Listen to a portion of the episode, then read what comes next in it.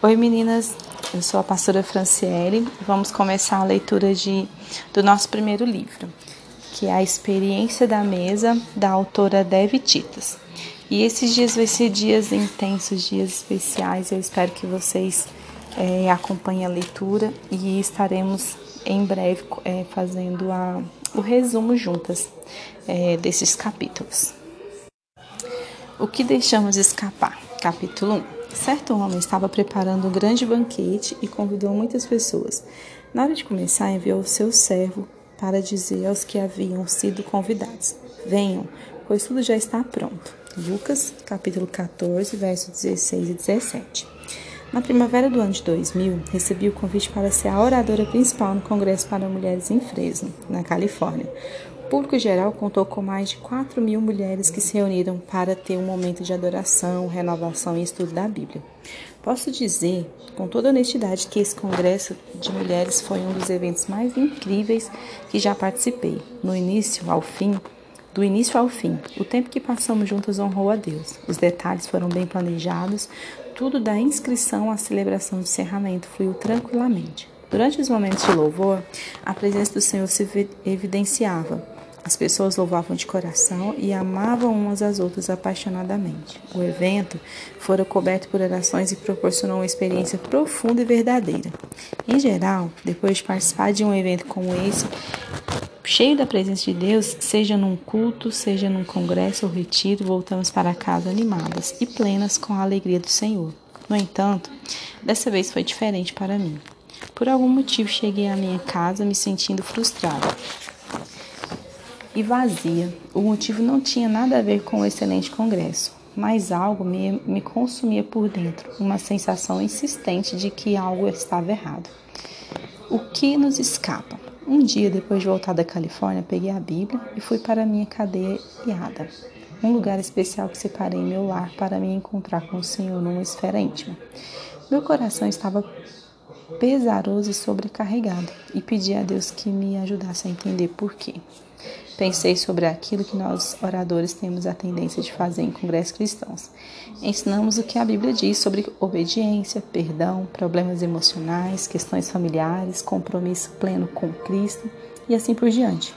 Buscamos a direção de Deus e escolhemos quais desses assuntos serão atrativos e úteis para determinado público.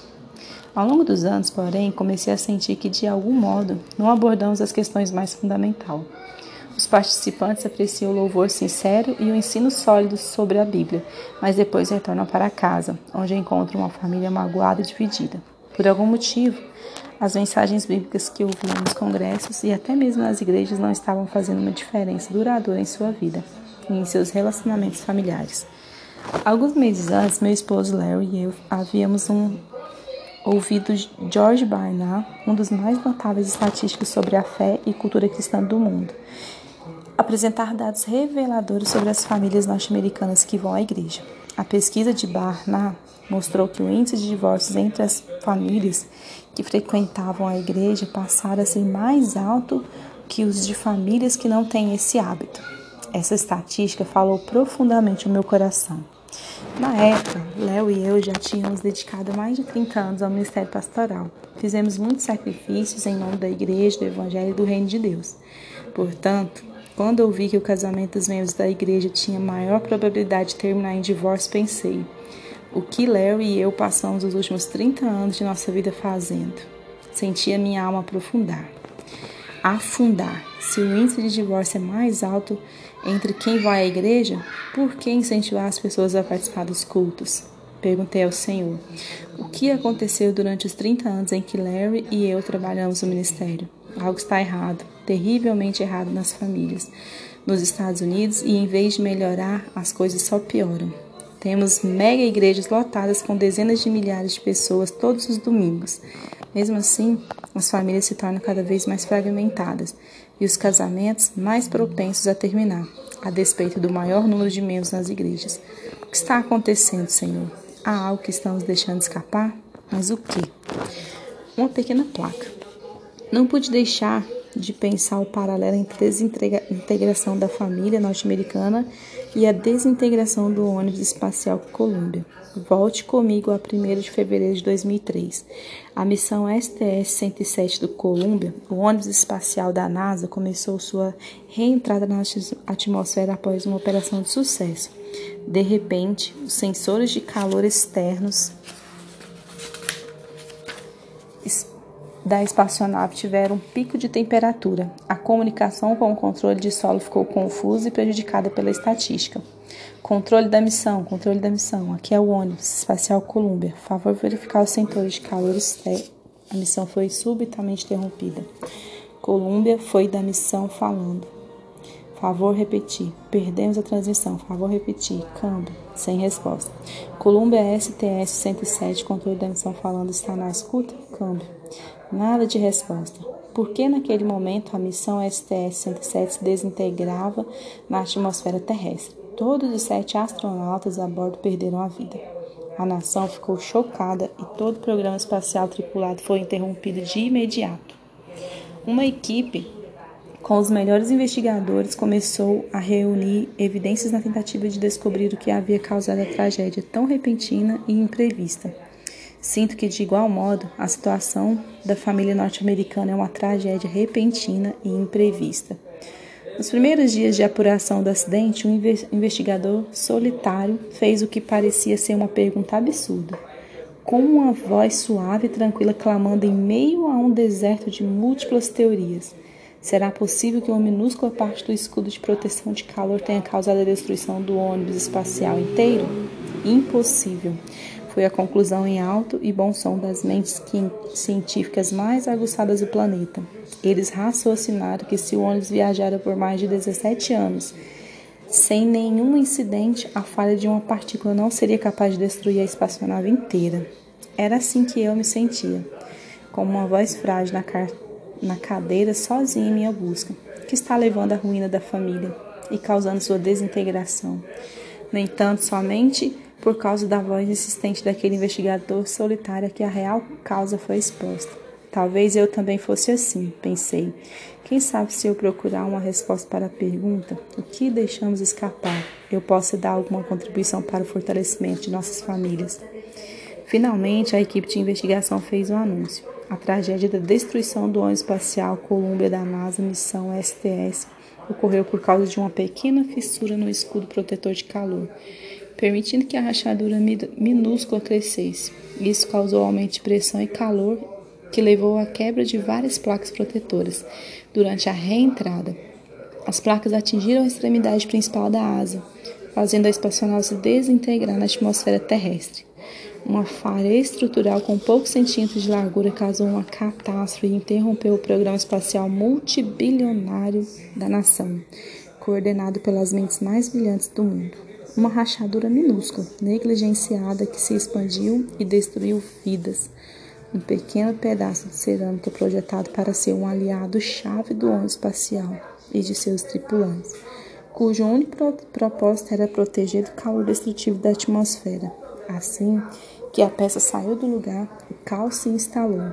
A rachadura mínima em um azulejo derrubou a espaçonave e decretou o fim do programa inteiro. Uma pequena placa Pensei, será possível que uma pequena função do lar, quando negligenciada, acabe causando a destruição de toda a instituição da família?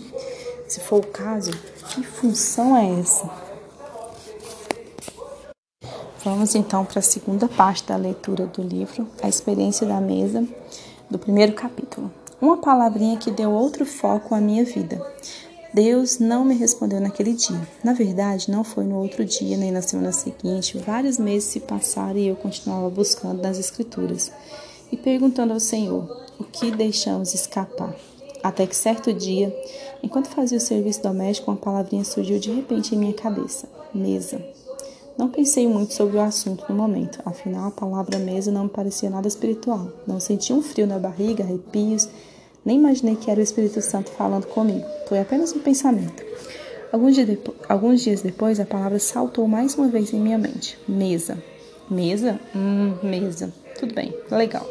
De manhã, a palavra voltou ao meu pensamento. Mesa.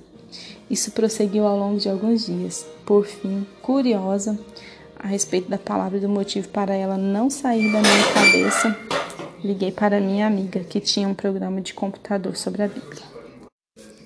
No dia seguinte, ela imprimiu e me levou várias várias páginas com textos do Gênesis e Apocalipse que incluiu a palavra mesa, alguma pesquisa que pedi para uma amiga. Fiquei surpresa com o número de versículos e a lista não incluía expressões relacionadas como comer com, jantar com, banquete e assim por diante. Ela só havia pesquisado a palavra mesa. Não conseguia acreditar que algo citado tantas vezes nas escrituras fosse tão negligenciado. Em 35 anos de pregação, meu marido e eu nunca havíamos uma pregação sobre a mesa. Eu nunca tinha ouvido um sermão no rádio ou na televisão a respeito da mesa, nem nunca havia lido um livro que explicasse o princípio divino da mesa. Como deixamos escapar a importância de algo que Deus mencionou com tanta frequência em Sua palavra? Seria esta a mensagem que o Senhor queria que eu partilhasse com seu povo? Comecei a cavar fundo na Bíblia, procurando respostas com avidez e fiquei surpreso com o que descobri a respeito do princípio divino da mesa. Estes são alguns textos bíblicos que descobri. Êxodo 25, 23. Faça uma mesa. Êxodo 25, 30. Coloque sobre a mesa os pães da presença para que estejam sempre diante de mim. Êxodo 37, 16. E de ouro puro fez os utensílios para a mesa, seus pratos e recipientes para incenso, as tigelas e as bacias. 2 Samuel 9, 7. Você comerá sempre a minha mesa. 2 Reis 25, 29. Pelo resto da sua vida comeu a mesa do rei. Salmos 23, verso 5. Preparas-me uma mesa na presença dos meus adversários. Salmos 128, verso 3. Sua mulher será como a videira frutífera em sua casa, seus filhos serão como brotos de oliveira ao redor da sua mesa. Provérbios 2, Provérbios 9, verso 2. Matou animais para refeição, preparou seu vinho e arrumou a sua mesa. Mateus 26, 20. Ao anoitecer, Jesus estava reclinado à mesa com os doze. Mateus 16, verso 14. Finalmente apareceu Jesus aos onze, quando estavam à mesa.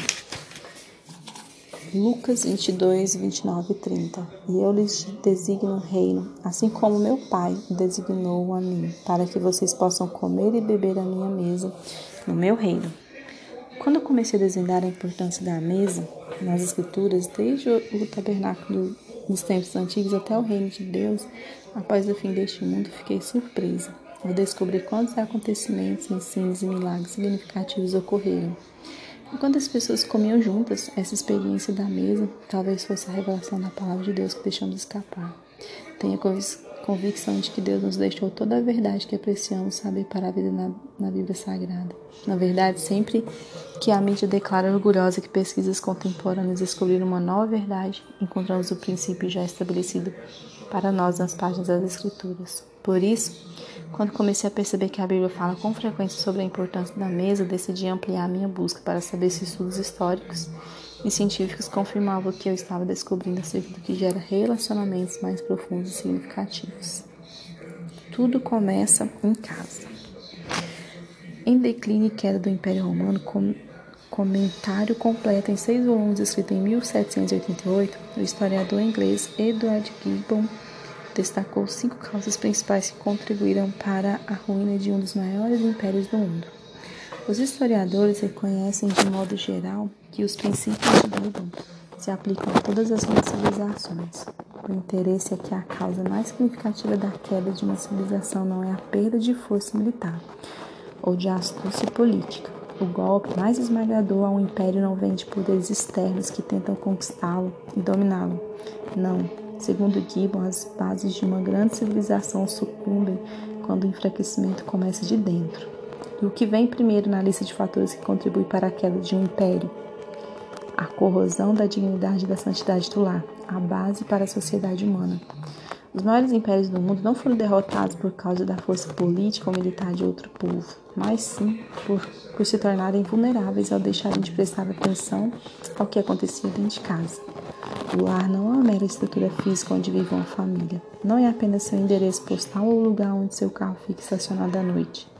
Deus planejou o lar para ser o central de nossa vida. Ele deve ser o lugar acolhedor onde os membros da família constroem relacionamentos saudáveis uns com os outros, aprendem, riem e crescem juntos, desenvolvendo um senso de identidade e a comunidade de forma a sociedade, de que forma a sociedade. Seja numa cabana ou mansão, uma morada de qualquer tipo se transforma em lar quando as pessoas passam tempo juntas. Todos conhecemos o clichê: lá é onde o coração está. Posso te dizer uma variação dessa frase que uma amiga que me ensinou. Lá é onde o coração se forma. Há algo de muito dinâmico nessa ligação entre lar e o humano. Dentro do lar, nosso coração pode ser magoado e endurecido com aquilo que vivenciamos ou ficar fortalecido, seguro e sensível pelo que acontece ali.